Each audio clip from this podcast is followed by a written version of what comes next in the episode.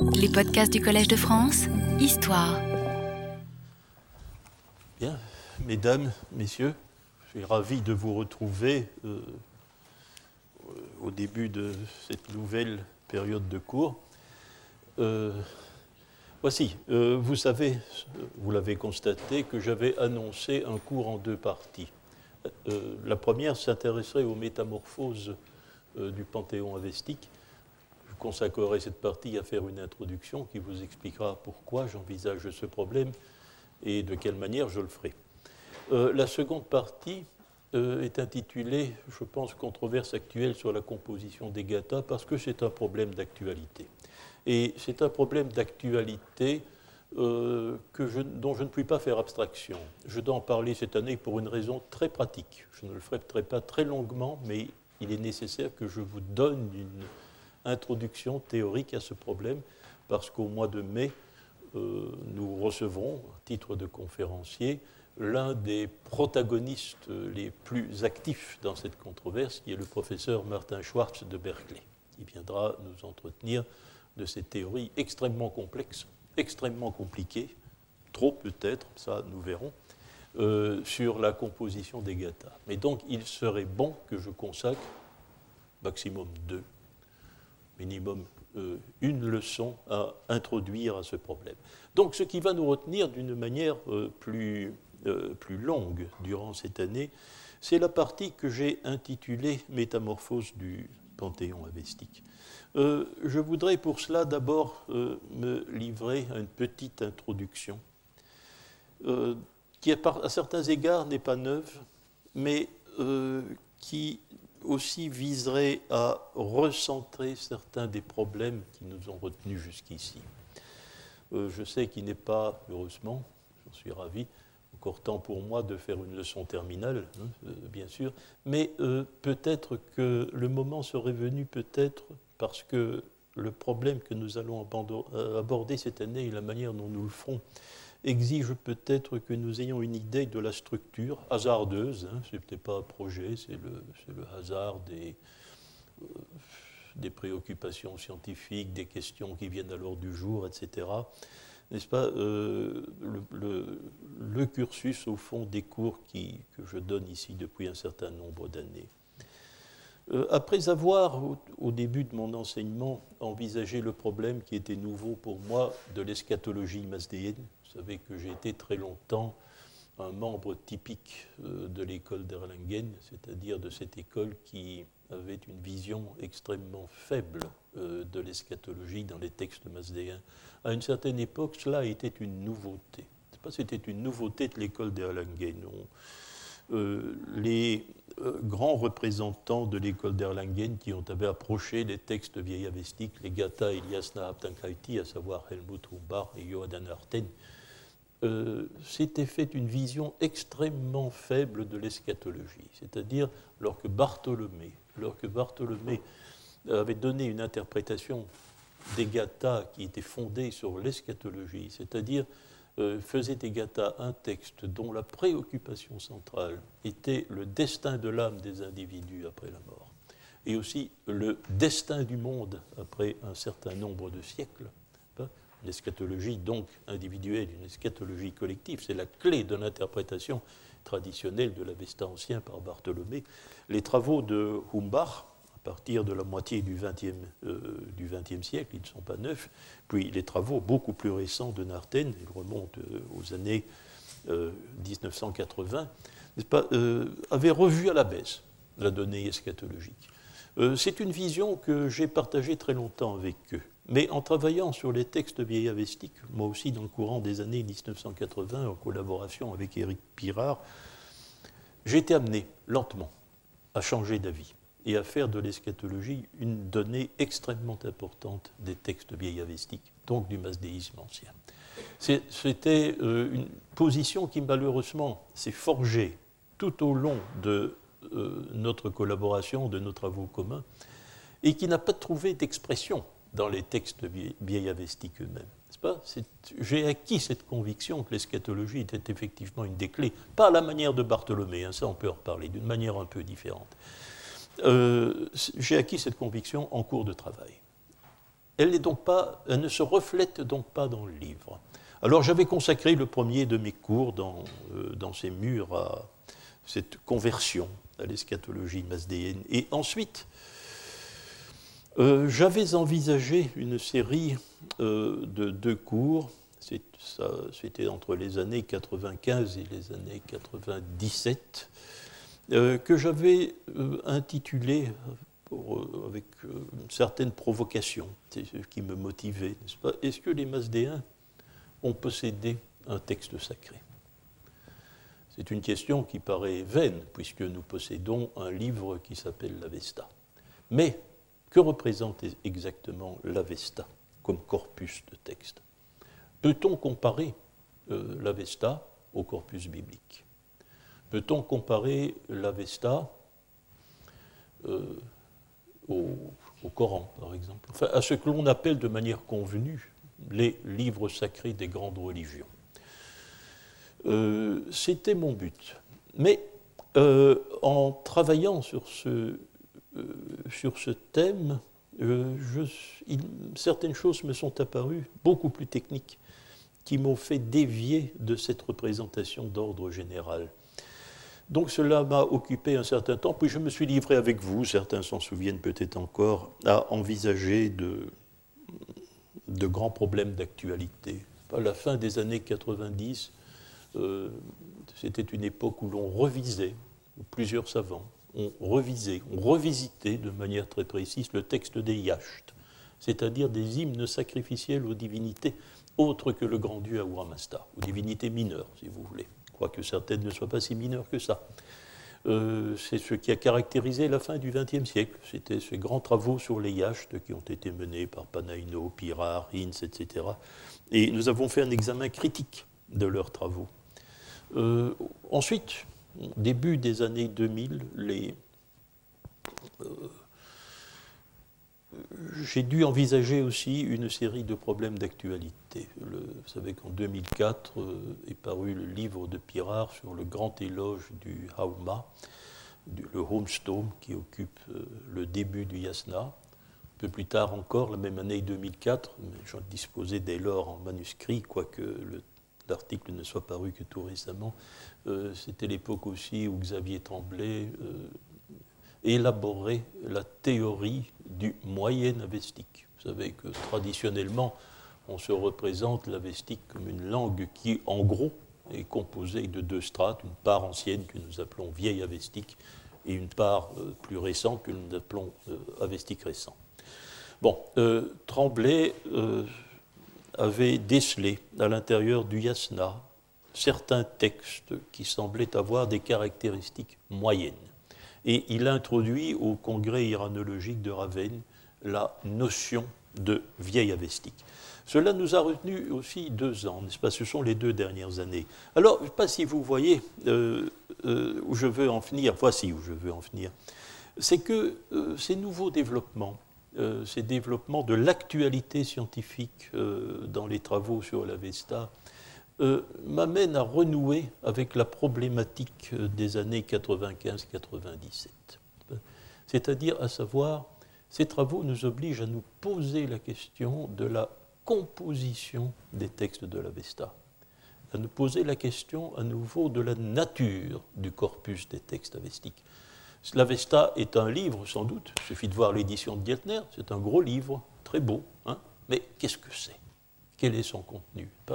Comment devons-nous constituer, euh, comment devons-nous nous représenter la constitution, la fonction, euh, les choix qui ont dicté la composition de ce livre? Alors, je vous invite aujourd'hui, à titre d'introduction, afin que vous voyez clairement les enjeux, que vous voyez aussi dans quelles conditions historiques nous réfléchissons à ces problèmes, hein, et ça vous rappellera quelques généralités, euh, comment l'érudition contemporaine l'érudition contemporaine, l'érudition scientifique, euh, s'est donné une représentation, au fond, de l'histoire de l'Avesta. Comment ce livre s'est-il constitué? Comment est-il né? Eh bien, dans le courant des années 1880, nous devons partir de là.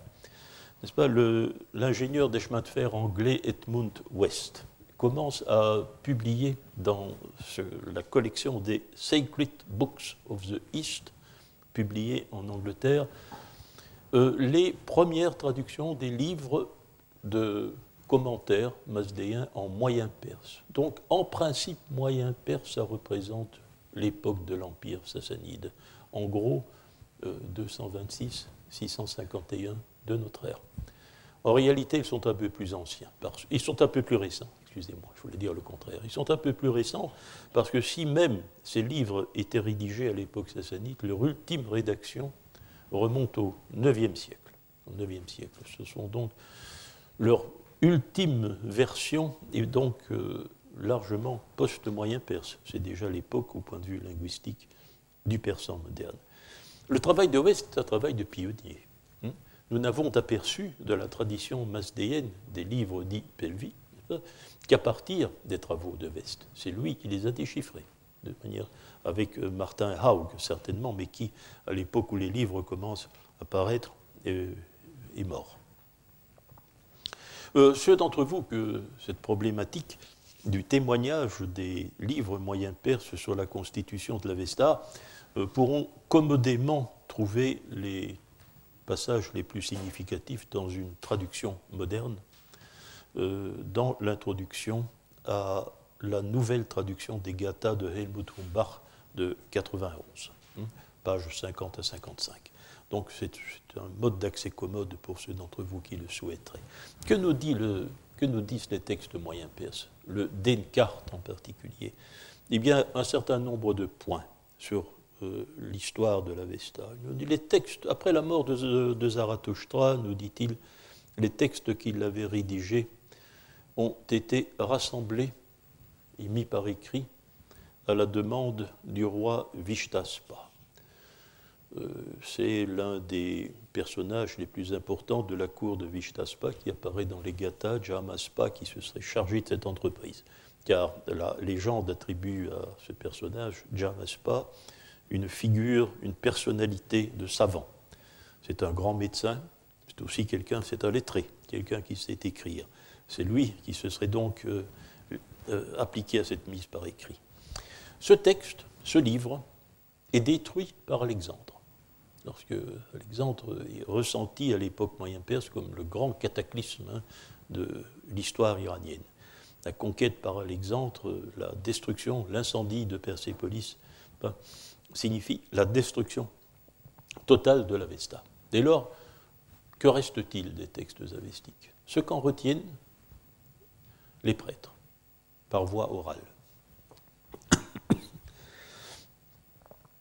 Ces textes dispersés, qui ne survivent que dans la mémoire d'individus, certainement en possession d'une fonction liturgique, donc c'est une part de la profession de retenir les textes et de les apprendre par cœur, auraient été collectés, rassemblés, euh, à partir d'un roi Valaksh. C'est dans ce nom, sous ce nom de Valaksh, nous identifions un roi arsacide du nom de Vologèse. Problème pour nous, si nous voulons confronter cette information à la réalité, c'est qu'il y a plusieurs rois Vologèses. Le premier euh, commence à régner en 54 de notre ère. Le dernier euh, disparaît en 191. Donc voilà, nous avons la fourchette chronologique, nous ne savons pas lequel choisir, puisque les textes ne le précisent pas. Cette entreprise de collecte se poursuit sous les rois sassanides. Donc à partir de 226, avec le roi Ardachir qui fait mettre par écrit les textes collectés. Et puis les choses deviennent un peu curieuses dans le rapport du Denkart. Chabour Ier, il règne, Chabour Ier règne de 241 à 271, aurait fait réintégrer à l'Avesta des textes scientifiques. Des textes scientifiques euh, qui avaient certes été détruits avec euh, l'ancien canon, mais que les Grecs avaient adaptés, euh, que les Grecs avaient conservés pour eux-mêmes, avaient traduits en grec.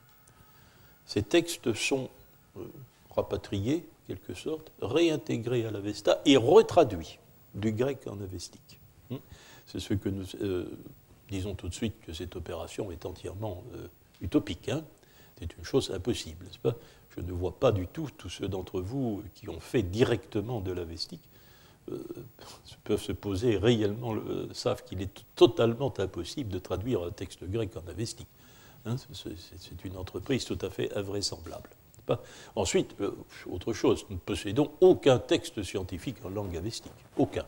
Hein. strictement aucun. Donc, cette information est dès l'abord tout de suite marquée par du saut de la vraisemblance. Alors, l'information redevient à nouveau bizarre, mais parce qu'elle est floue cette fois-ci. C'est ce qui est autre chose. Sous le roi Chabour II, qui règne insolemment longtemps, de 309 à 319, le texte est revu. Faut-il entendre par là Il est revu par un haut dignitaire du clergé qui s'appelle Adourbad, et euh, la revision de cet homme a pour but d'établir de, manière indiscutable euh, l'autorité, l'orthodoxie parfaite des textes qui ont été collectés. Et euh, il aurait testé la valeur de cette orthodoxie en s'infligeant l'ordalie par le feu, c'est-à-dire en se versant sur la poitrine du métal fondu. Il aurait été épargné par les brûlures, l'orthodoxie de l'Avesta euh, sous Chabour II euh, était ainsi établie. Nouvelle revision. Pourquoi? Sous le roi Khosrow Ier. À nouveau, un règne assez long. Vous voyez que la tendance euh, de ces informations, et qui, se reproduit d'ailleurs dans l'interprétation scientifique qui en sera donnée, est d'attribuer les entreprises philologiques d'édition de l'Avesta, en quelque sorte, règnes les plus longs. L'idée sous-jacente est évidemment qu'on a besoin d'époques de prospérité, exemptes de troubles, hein, période d'apogée politique, en quelque sorte, pour se livrer à ce type de travail intellectuel. Khosrow règne effectivement euh, de, 531 à 579. Euh, ce témoignage du Descartes est accepté dans, toute sa, euh, dans son ensemble par le grand éditeur de l'Avesta, par Karl Friedrich Geltner. Cet homme qui, depuis 12 ans, plus de 12 ans, euh, se débattait avec 150 manuscrits avestiques afin de faire une édition du texte, et qu'il l'a fait de manière absolument admirable. C'est un véritable chef-d'œuvre philologique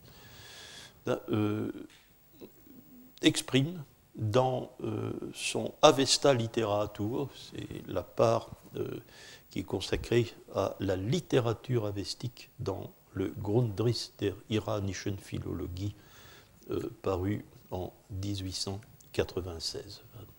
Keltner, il était le mieux placé pour cela, fait un tableau de la littérature avestique, et il ne montre aucun scepticisme envers le récit du Descartes. Il ne le fait pas. Pourtant, il l'avait déjà à cette époque.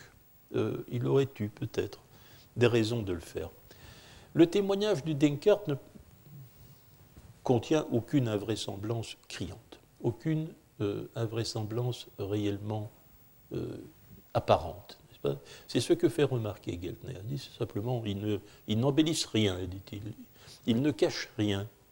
Euh, l'Avesta a été détruit, on nous le dit. On ne nous présente pas ce texte comme un très vieux livre. Au contraire, il avait disparu. C'est une recréation. Euh, pour Geltner, ce, type d'aveu est un gage d'authenticité. Pourtant, voyons bien que nous pouvons élever quelques objections de principe, pas qui ne se portent pas naturellement sur des faits précis. Que l'on ait écrit, euh, que l'on ait pu mettre l'Avesta par écrit avant notre ère, à la fin de l'époque. Ce que nous devons considérer, puisque la destruction aurait été le fait d'Alexandre, comme l'époque achéménide, est une invraisemblance pratique. D'abord parce qu'il est impossible, euh, le monde iranien ne dispose d'aucune réelle cursive, d'aucune réelle écriture cursive. Euh, on possède sans doute des écritures de type monumental, hein, les inscriptions achéménides, mais cela grave le roc. Hein, c'est plus qu'uniforme, ça graffe le roc. On peut sans doute, euh, on, voit, on voit mal quel type d'écriture aurait pu servir à rédiger un livre d'ampleur. C'est une, inconsistance pratique. Mais enfin, nous pouvons tout de même, certains savants le font, peut-être que Geltner l'a fait, il n'en a rien dit, on peut songer à un phénomène chaînon manquant les Iraniens de l'époque achéménide auraient pu utiliser une écriture euh, dont nous n'avons aucun témoignage, sur laquelle, dont rien ne témoigne. Euh, ça, pourrait par exemple, à la limite, hein, mais je donne le cas limite, je ne le pense pas, c'est un cas limite, mais on peut l'envisager intellectuellement. Le monde achéménide euh, est voisin du monde grec. Pourquoi ne pas adopter l'écriture grecque, qui est un remarquable support pour rédiger un livre, n'est-ce pas? Rien n'indique, bien sûr, que le monde iranien ait utilisé l'écriture grecque. Mais si nous partons de l'idée que le chaînon manque, peut-être. Enfin, euh, euh, il y a une contradiction, c'est l'autre chose, entre l'état des connaissances, plutôt l'état des opinions, à l'époque où Geltner, à la fin du XIXe siècle, rédige son Avesta Literatur, euh, et les données de euh, l'Avesta sassanide sur la période ancienne à nouveau, n'est-ce pas Les périodes qui remontent donc, euh, tournent autour d'Alexandre, avant la, la, recollection des textes par les rois arsacides. C'est que cette époque, à cette époque, à la fin 96, quand écrit Geltner, depuis déjà plus de 15 ans, la plupart des spécialistes à l'exception de l'auteur du dictionnaire, Christian Bartholomé, la plupart des spécialistes de l'Avesta ont modifié leur conception de la datation des textes. Pour eux, les textes avestiques, dans euh, la représentation que s'en fait Friedrich Spiegel, par exemple, qui est un très vieil éditeur de l'Avesta, qui travaille sur la question depuis les années 1850, euh, aussi le, spécialiste louvaniste de Harley, Justi, l'allemand Justi. Euh, Geltner lui-même, euh, qui vient justement de changer d'avis à cet égard dans le, Grundriss, euh, date l'époque de composition de l'Avesta ancien, conçue comme l'œuvre de Zarathustra. Hein, la datation des textes avestiques les plus anciens, c'est la datation de Zarathustra dans leur tête. date ces textes, donne à ces textes une datation qui est soit moyenne, je veux dire par moyenne euh, oscillant entre le 8e et le 4e siècle, soit pour la plupart d'entre eux basse, euh, c'est-à-dire postérieure au règne de Darius, selon les mots de De Harley. Euh, c'est la conception aussi de Spiegel. La datation de, de Geltner est un peu différente. Il faudrait remonter une dizaine d'années avant Darius. Mais de toute façon, le temps manque un peu pour imaginer, n'est-ce pas, euh, pour imaginer que l'on ait pu mettre un livre d'ampleur par écrit. D'abord la composition des textes, bien sûr, composition des textes. Dater Zarathustra, c'est dater les plus anciens textes de l'Avesta. Or, une grande partie de l'Avesta est de toute évidence plus récente. Si un texte qui aurait pu être détruit par Alexandre existait, à quoi ressemblait-il? Que comportait-il? Quels étaient les textes rédigés déjà à cette époque? Cela nous échappe entièrement. Cela n'est pas, pas envisageable. Un corpus avestique hein, est difficilement envisageable dans le cadre d'une datation moyenne ou basse. Dans le cadre d'une datation haute, moi je dois me poser la question, puisque je suis partisan d'une datation haute, comme la plupart des spécialistes aujourd'hui, c'est une autre question. Hein. Là, nous pourrions admettre éventuellement qu'un Avesta écrit a existé en Perse, c'est-à-dire aux limites occidentales du monde iranien, euh, à l'époque achéménide, ce que je crois. Je crois qu'il n'avait pas une forme écrite, mais je crois que le monde achéménide euh, disposait des textes avestiques par la voie de la transmission orale. Nous pouvons voir les choses comme ça. La plupart des textes avestiques, la plupart. Hein, euh, euh, la contradiction, effectivement, est encore plus importante quand on songe que Geltner pense que l'on a composé des textes avestiques pendant très longtemps. Et très longtemps, même la rédaction des textes avestiques de Geltner dans le Grundriss a dû s'arrêter à l'époque de Shapur II, au IVe siècle de notre ère. C'est très tard. Et euh, Geltner lui-même entretient quelques doutes, car West lui avait écrit, euh, il avait consulté à ce sujet, où il avait effectivement soufflé un argument, un contre-argument extrêmement puissant, hein, extrêmement puissant, en disant si le clergé d'époque sassanite, au IVe siècle de notre ère, était encore capable de rédiger des textes avestiques, pourquoi devait-il les, les, commenter en moyen perse? Si l'avestique était suffisamment connu pour qu'on, non seulement qu'on le comprenne, mais qu'on l'écrive, ben, un commentaire dans la langue, dans la langue euh, du temps était totalement inutile, puisque ces commentaires ne s'adressent naturellement qu'aux prêtres. Euh, ce serait adressé à des prêtres qui rédigeaient encore en avestique. Euh, Geltner a trouvé l'argument très fort, mais il a malgré tout émis l'hypothèse euh, que ces textes avaient. Alors, bon, ces textes-là, évidemment, bien sûr, c'est une contradiction. Pas, ils ne pouvaient pas faire partie de l'Avesta détruit par Alexandre. J'ajouterai un troisième argument.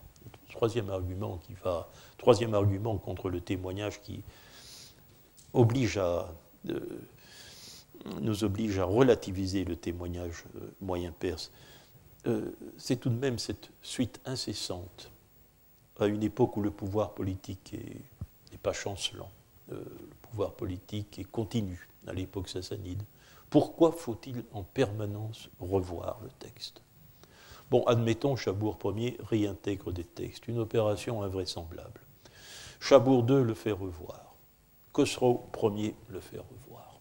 Pourquoi toutes ces révisions à une époque où il n'y a aucune raison, au contraire, pas, le clergé est bien institutionnalisé, et, euh, il est très présent à la cour des rois, il est protégé par les rois sassanides, c'est devenu un pouvoir, c'est devenu une religion d'État, probablement, pourrait peser les termes, d'autres que moi pourraient mieux en parler, mais euh, on ne voit pas ce qui pourrait compromettre l'authenticité des textes durant la période sassanide. La multiplicité, la, multiplicité, la récurrence extraordinaire de, des révisions est quelque chose de suspect.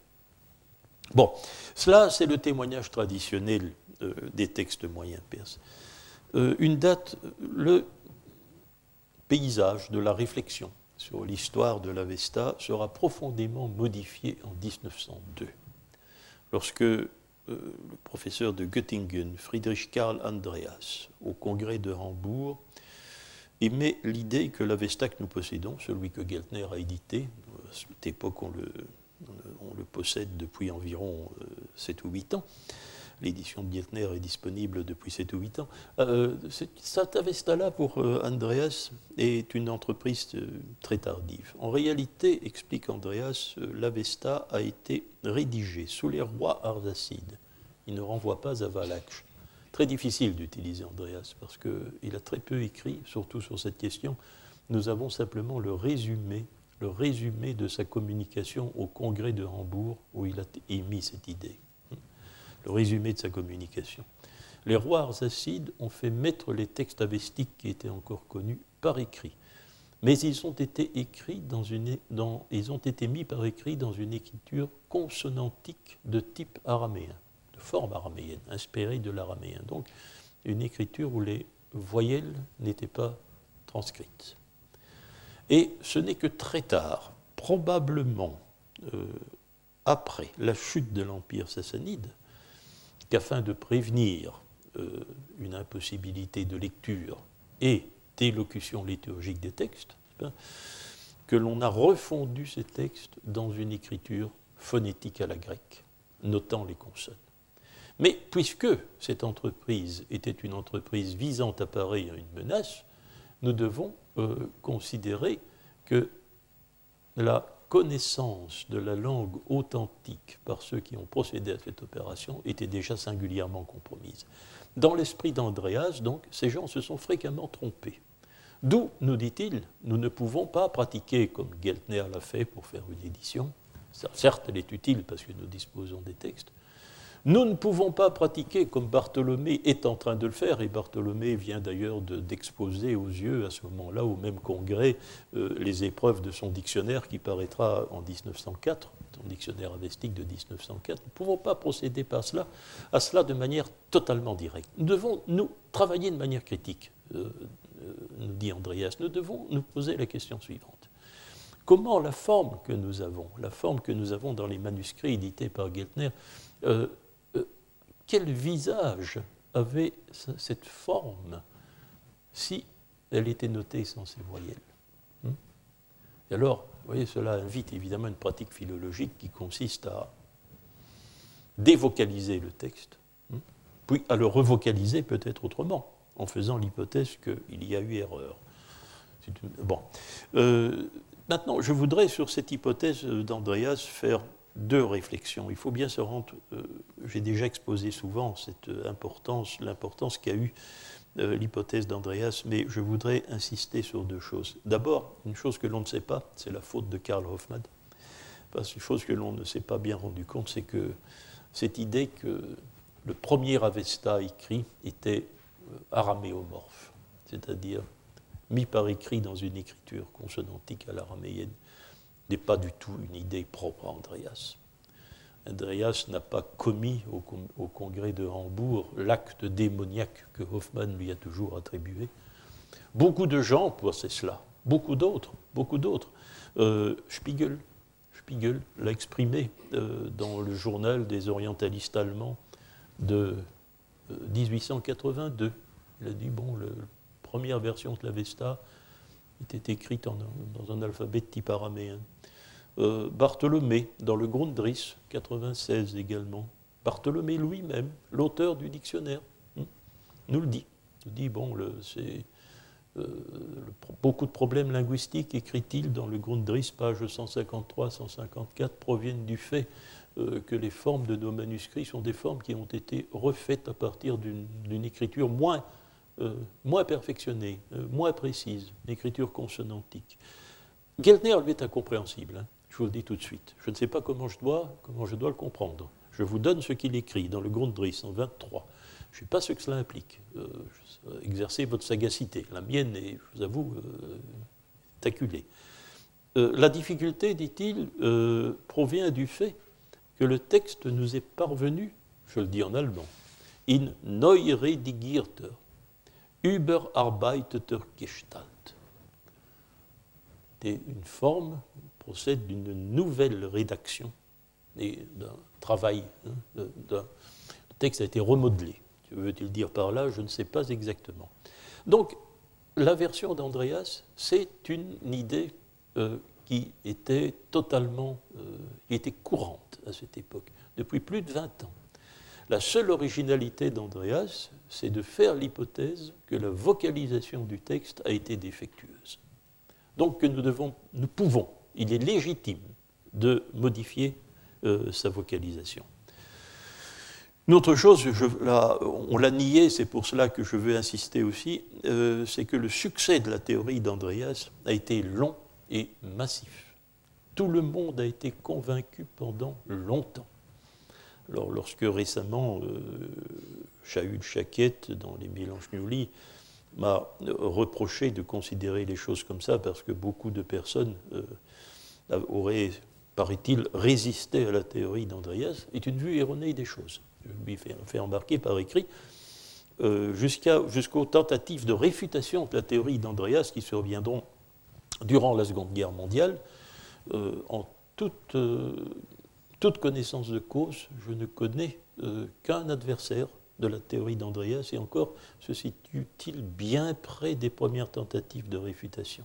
C'est Nuberg, dans son livre Die Reniglonen des Alten Iran euh, de 1938. Oui, nous sommes déjà en 1938, et où effectivement Nuberg euh, insiste sur euh, l'importance particulière de la tradition orale contre une tradition écrite parallèle. Donc c'est à mes connaissances, durant toute cette période qui va de 1902 à la, à la Seconde Guerre, Nuberg est le seul qui ait émis euh, un certain scepticisme, qui ait produit un certain scepticisme vis-à-vis de la théorie d'Andreas. Mais vous voyez bien aussi que la théorie d'Andreas a surtout un grand effet, un autre effet. Non seulement, bien sûr, c'est une, une, théorie qui induit à une pratique philologique d'un type particulier et effectivement nocif. Je, Bon, il faut, il faut l'admettre, n'est-ce pas En cela, Haussmann a raison. Euh, c'est démoniaque, comme il disait. C'est vrai, c'est nocif.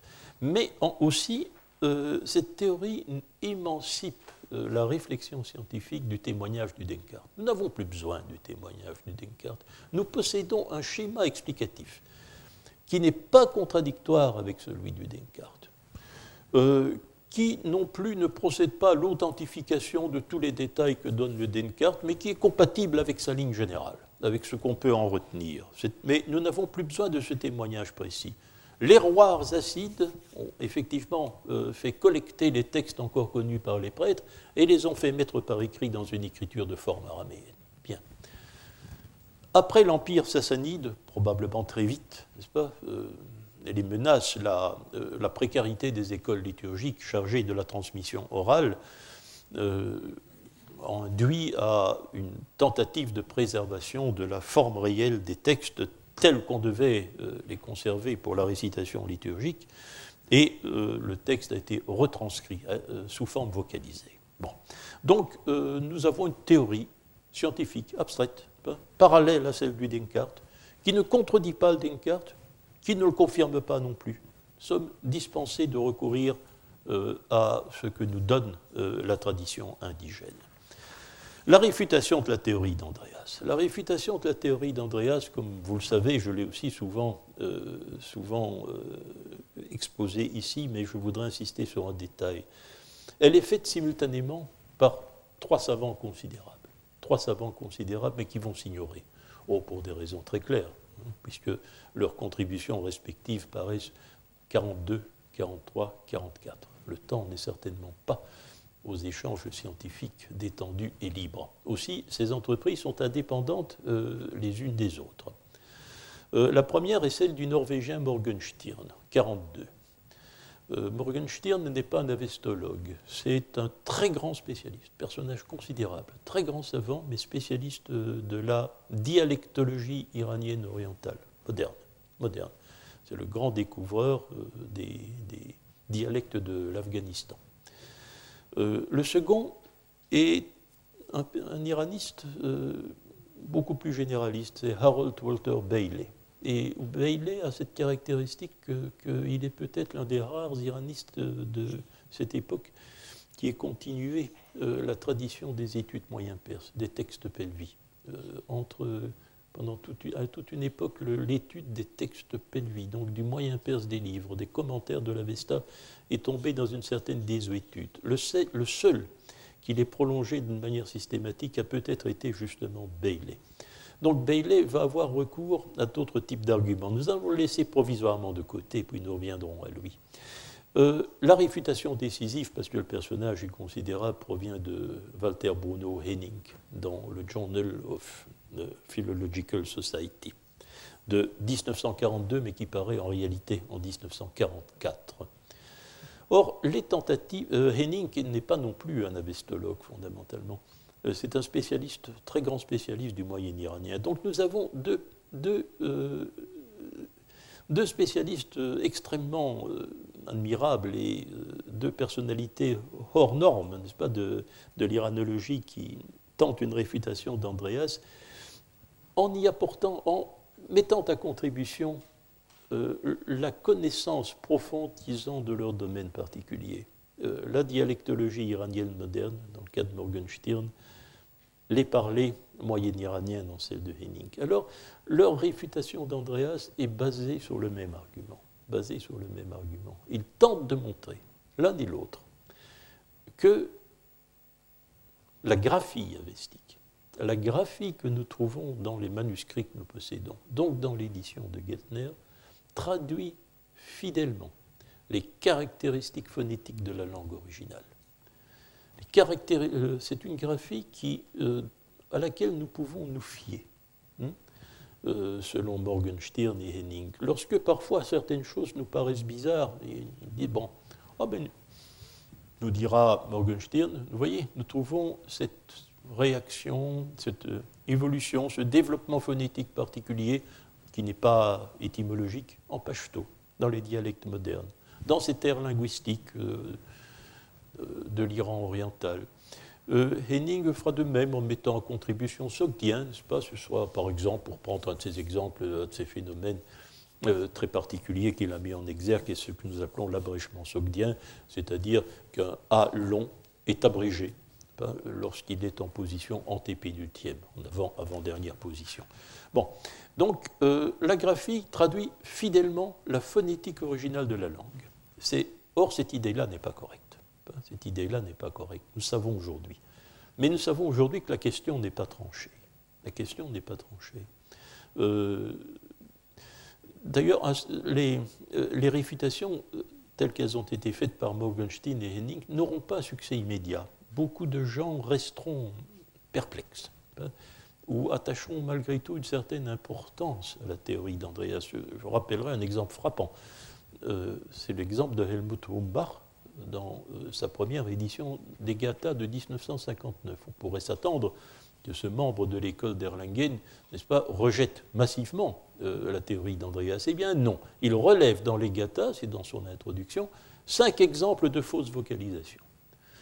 Euh, il, met tous les doutes possibles envers la théorie d'Andreas, mais il admet cinq exemples. Vous savez, c'est comme les histoires de fantômes. Hein. Ça n'existerait qu'une fois, c'est assez, n'est-ce pas? C'est assez. Euh, c'est donc une position euh, assez étrange, et elle n'est pas rare à cette époque. Le, Kuiper, le grand spécialiste de Leiden, gardera une certaine perplexité jusqu'aux années 70, n'est-ce pas? Il m'a d'ailleurs écrit parce que à cette époque, il, était, désormais convaincu, parce que j'avais écrit quelque part que seul Kuiper. Euh, et euh, il écrira quelque part que, mon Dieu, oui, peut-être bien que la théorie d'Andreas nous paraît aujourd'hui mal soutenable, mais nous avons tout de même perdu l'âge d'innocence. Et il y avait euh, une certaine méfiance subsistée envers la euh, graphie avestique. Émile Benveniste, hein, le grand linguiste, professeur au Collège de France, euh, qui avait été un des partisans les plus fervents de la théorie d'Andreas dans les années avant les réfutations de Morgenstern et de Henning, ne dira jamais ce qu'il en pensait après. Ne dira jamais. J'ai essayé de m'informer auprès de ses étudiants de l'époque pour savoir si oralement, du moins, il avait émis un avis. Je n'ai pas eu de réponse probante. Euh, il ne le dira jamais, mais en 1968, c'est un de ses derniers articles dans le bulletin de la Société de linguistique, il rédigera un article consacré à la phonologie de la vestique. Et euh, cette euh, phonologie de la vestique est littéralement un tableau anti-Morgenstern. au contraire, c'est une réfutation totale de l'adéquation entre la graphie et la phonétique originale outrancière, parce que, euh, alors que euh, la graphie reproduit dans tous les cas fidèlement, selon Morgenstern, la phonétique originale, Benveniste, lui, réduit au contraire la phonétique euh, qu'il suppose originelle de la vestique à ce qui n'est finalement que l'iranien commun que nous pouvons reconstituer par la comparaison de tous les dialectes. Alors, que faut-il en penser sur cette position? Eh bien, c'est que nécessairement la vérité est entre les deux. Mais nous ne savons pas à quelle place entre les deux, n'est-ce pas Car il faut procéder à l'examen de chaque problème posé. Euh, la question n'est pas tranchée. Nécessairement, dans certains cas, la graphie reproduit euh, la phonétique originale. Dans certains cas, non. Dans certains cas, non. Et euh, pour ceux d'entre vous, mais c'est assez difficile à comprendre parce que la science progresse, se complexifie par la même occasion, mais dans les tout derniers, euh, tout derniers exemplaires euh, euh, des, du bulletin de la Société de linguistique de Paris, la partie compte rendu, vous verrez qu'il y a une controverse extrêmement vive et intéressante entre les euh, deux jeunes avestologues les plus doués de l'époque, qui sont certainement Michiel de et Xavier Tremblay, ou euh, Michiel de euh, dans son livre sur les voyelles avestiques, défend des positions qui sont plutôt proches de, de, celles de Benveniste, tandis que Tremblay est certainement beaucoup plus proche de, de Morgenstern, n'est-ce pas? Et cela, donc, une controverse de ce type l'an dernier, hein, l'an dernier ou il y a deux ans, montre que la question de, l'adéquation entre la graphie avestique et l'écriture n'est pas réglée. Mais je dirais que pour l'histoire de l'Avesta, ça n'a plus grande importance. Ça est une histoire qui concerne uniquement sa phonétique originale. Ça n'a plus d'interférence avec l'histoire du corpus. Car en réalité, la réfutation de Bailey, celle qui est moyenne, médiane, c'est pas en 1943, a euh, au contraire, euh, qui n'est pas fondé sur des détails linguistiques. C'est dans son livre qui s'intitule Zoroastrian Problems, Problèmes zoroastriens in the 19th Century Books, dans les livres du 9e siècle, in the 9th Century Books, excusez-moi. Donc il veut dire par là les livres pelvis du 9e siècle de notre ère. Et euh, montre que le témoignage de, des livres moyens perses d'abord contient des invraisemblances, j'ai anticipé en vous les donnant, euh, contient par des, enjolivures permanentes, euh, contient des bizarreries comme la nécessité récurrente de restaurer le texte sous les Sassanides. Hein. Euh, ensuite, il montre aussi que le témoignage du Descartes est une chose, mais que dans d'autres textes moyens perses, nous avons des témoignages qui contredisent le Descartes et que, en définitive, si nous tenons compte de l'ensemble des témoignages moyens perses, nous concluons, dit Bellet, que le clergé mazdéen du IXe siècle, ce qui est très tard, euh, n'avait pas une représentation très claire de l'histoire du canon. En tout cas, n'avait pas une, pas une conception figée, euh, uniforme, unanime de l'histoire du canon. Bien, alors je vais me permettre d'être plus rapide, mais euh, vous savez que la, euh, le problème de l'histoire du, canon avestique, tout au moins de la période écrite de. Euh, vous la connaissez parce que euh, j'en ai parlé souvent, peut-être, mais aussi, bon, je la pratique en permanence puisque je suis, été très longtemps, du moins, partisan de ce schéma, et c'est celui de Karl Hoffmann.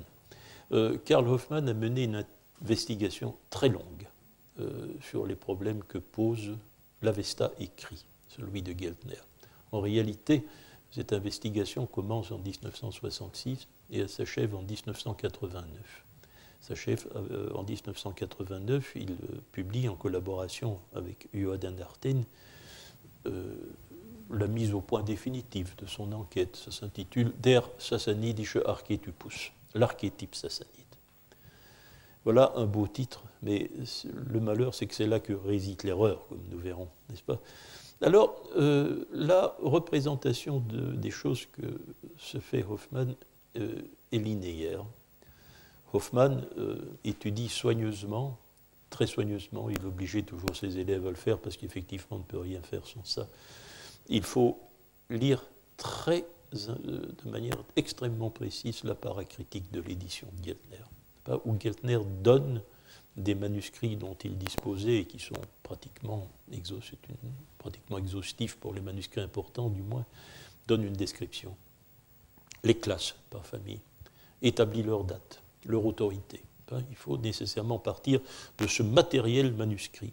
Or, ce matériel manuscrit est récent. Il est récent. Euh, le plus vieux manuscrit que nous possédons euh, date peut-être de 1323, il y a peut-être un plus ancien, mais ça n'a pas beaucoup d'importance. Éventuelle. Et en tout cas, les copistes, euh, nous avons la chance dans la philologie avestique, les médiévistes, euh, les élèves de l'école des chartes nous enviraient, n'est-ce pas, que les copistes de nos manuscrits font de beaux colophons. Ils datent la fin de leur travail, ils nous disent qui ils ont copié, qui était ce, copiste euh, qu'ils ont reproduit, quand il a travaillé, etc., reproduisent parfois ses propres colophons. Donc nous avons une chance, pas, euh, nous avons la chance euh, assez rare en philologie de travailler dans un cadre philologique extrêmement précis. Donc 26 janvier 1323, le premier manuscrit, le plus vieux manuscrit avestique que nous possédons est terminé par son auteur Miraban. Très clair, très précis. Or, euh, donc, puisqu'il parle de leurs devanciers, nous savons aussi que tous les copistes avestiques, le plus ancien copiste dont le nom nous soit parvenu, ne possédons pas son manuscrit, était actif aux alentours de 1020. Aux alentours de 1020. On ne remonte pas plus loin. Pas de traces de tradition manuscrite au-delà de 1020.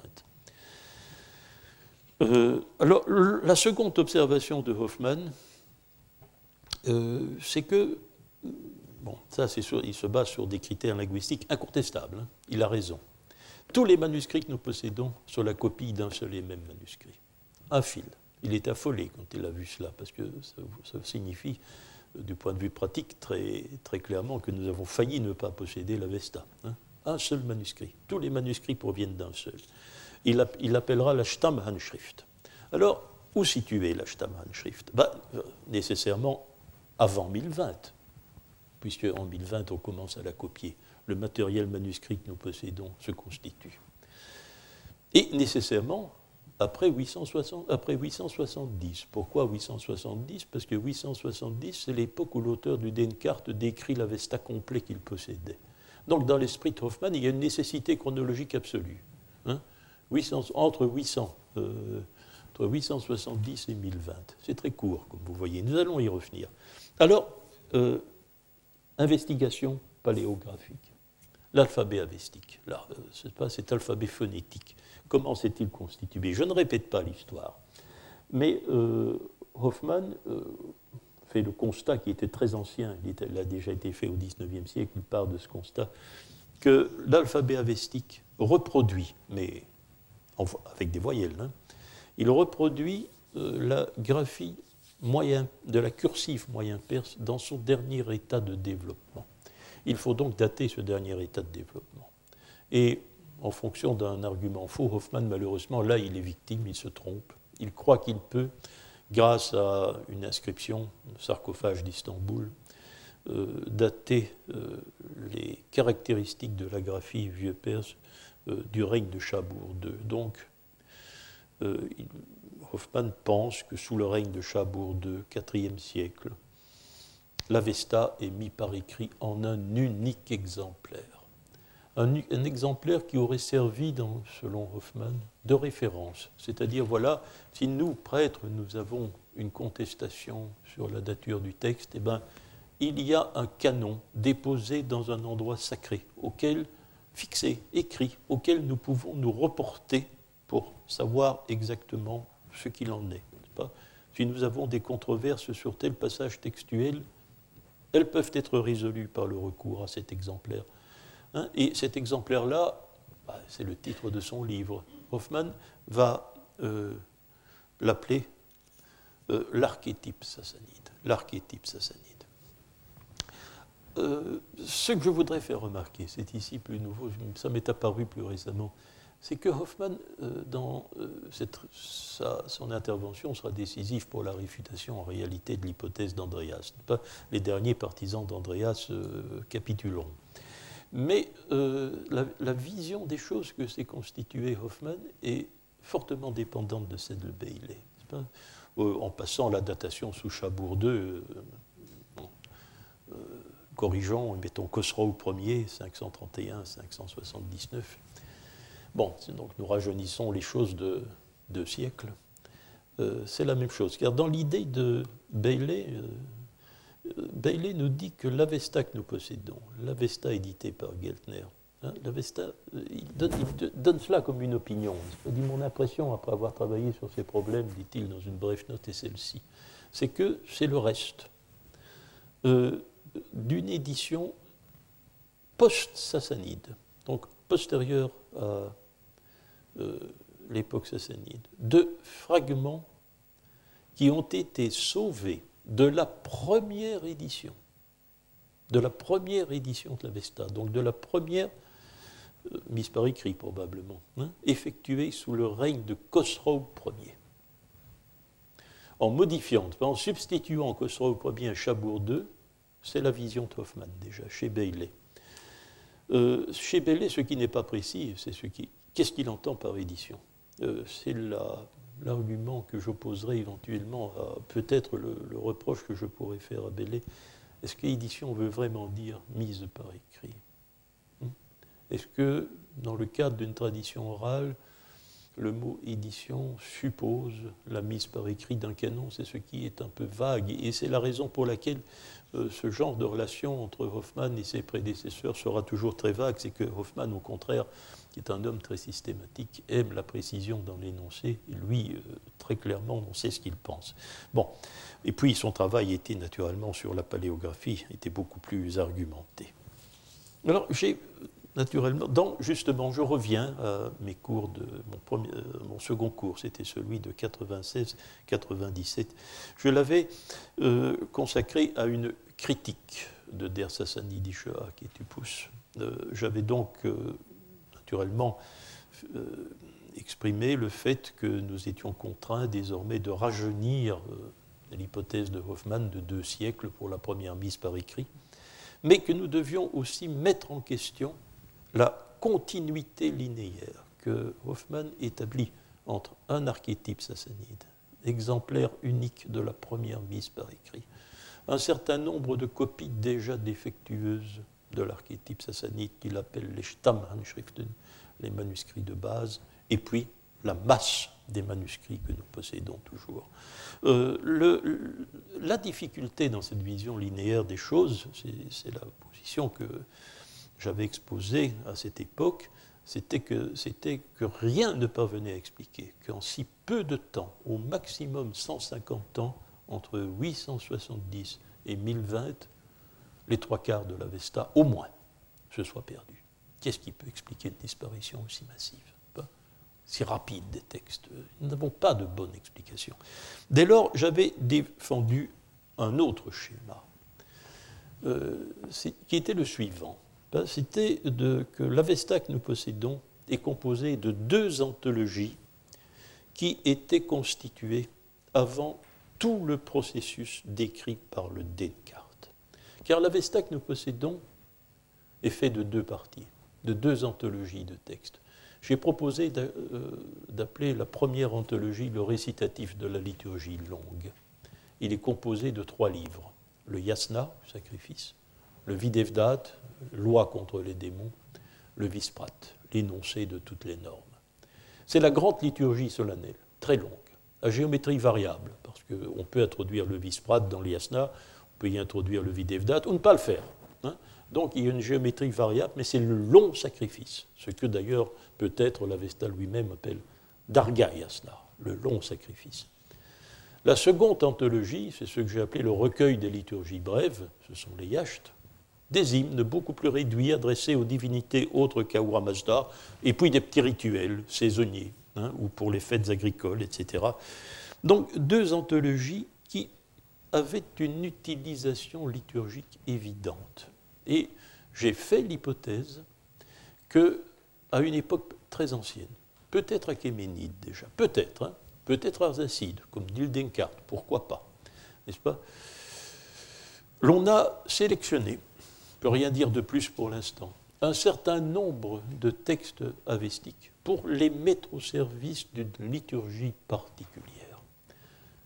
Un long sacrifice, ou bien pour les mettre au service d'un certain nombre de petites liturgies privées ou adressées à des dieux particuliers.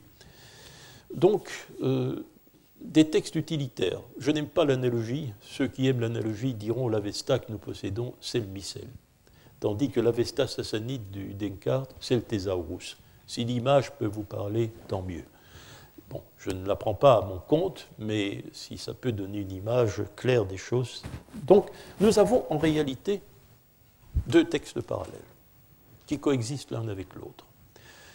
Euh, le Missel et le Thésaurus, l'ensemble de tous les textes. Alors comment faut-il, si les choses sont comme cela, comment devons-nous considérer les choses? Je terminerai par là, deux conclusions.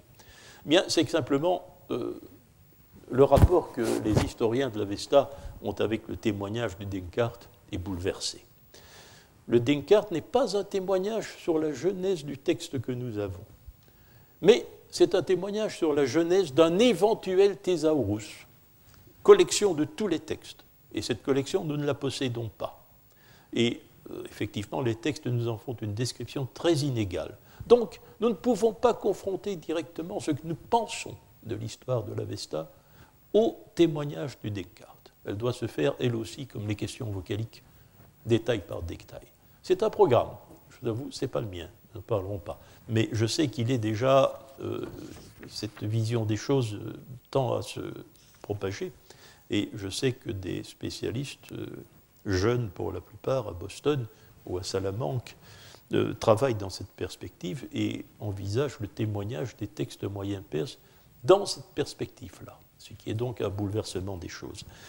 La deuxième chose, elle m'est apparue un peu avant, mais ne m'est pas apparue non plus tout de suite, c'est que dans cette euh, perspective-ci, euh, l'Avesta n'est pas comme le pensait Bailey, ou comme le pense Hoffman, pour reprendre un mot de Geltner, hein, qui pensait la même chose, bien sûr, plus anciennement, un Bruchteil, un lambeau, un reste hasardeux euh, de textes perdus. Nous possédons deux anthologies qui ont été élaborées elles ont été constituées consciemment, avec soin, probablement même plus, méticuleusement, et destinées à avoir un sens. Dès lors, nous ne pouvons pas dire, ah oui, bon, le texte est, c'est un chaos dans lequel, incohérent, n'est-ce pas, nous avons ici un texte qui se rapporte à ceci, un texte qui se rapporte à autre chose. Non, c'est un texte qui, dans l'esprit de ses arrangeurs, je ne parle pas l'esprit de ses auteurs qui nous échappent, mais dans l'esprit des arrangeurs, ce texte a un sens. Et nous avons le devoir de le chercher. Bizarrement, on ne l'a jamais fait jusqu'ici, parce que simplement, on considérait l'Avesta comme une épave. Si nous le considérons comme un texte conscient, comme un texte euh, arrangé, euh, cohérent, nous devons chercher son sens. Attention, il y a des limites, il y a des limites bien sûr. Cela ne vaut que pour le récitatif de la liturgie longue. Les autres liturgies sont trop brèves, hein, c'est clair. Hein. Un hymne à mitra est un hymne à mitra. Mais le long yasna, comme dirait l'Avesta, comment est-il constitué? Comment est-il constitué? Ensuite, c'est que tous les textes que l'arrangeur, à une époque tout de même, par rapport à la composition des textes relativement tardifs, que ce soit sous les achéménides tardifs ou sous les arsacides, a assemblés, ces textes-là n'étaient pas peut-être ces textes à disposition de l'arrangeur n'étaient peut-être pas homogènes. Ils avaient été pendant des siècles peut-être manipulés. C'est une autre question. Les manipulations antérieures à la constitution des anthologies. C'est une, perspective aussi que nous devons entretenir. Donc, voici un nouveau devoir. Celui-là, c'est mon programme. C'est de savoir quel sens a le, le long yasna. Et je vous ferai remarquer que depuis deux ans, depuis les analyses que nous avons risquées du homestone et de ce que j'ai appelé la zone des déclarations, nous nous posons des questions euh, sur le sens et la composition euh, de la liturgie du yasna. Nous allons reprendre cette étude.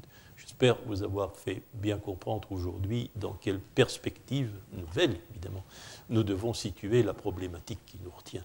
Ainsi, curieusement, par hasard, n'est-ce pas, euh, les, deux derniers cours qui avaient pour motivation de coller à l'actualité nous ont fait retrouver une problématique que nous avions envisagée il y a dix ans. Il y a une, il y a une confluence, n'est-ce pas, entre une vieille euh, réflexion sur, sur, la nature du canon avestique et euh, sur le sens de la liturgie du yasna. Alors, nous commençons à parler de cela la fois prochaine. Je vous remercie de votre attention. Retrouvez tous les podcasts du Collège de France sur www.collège-de-france.fr.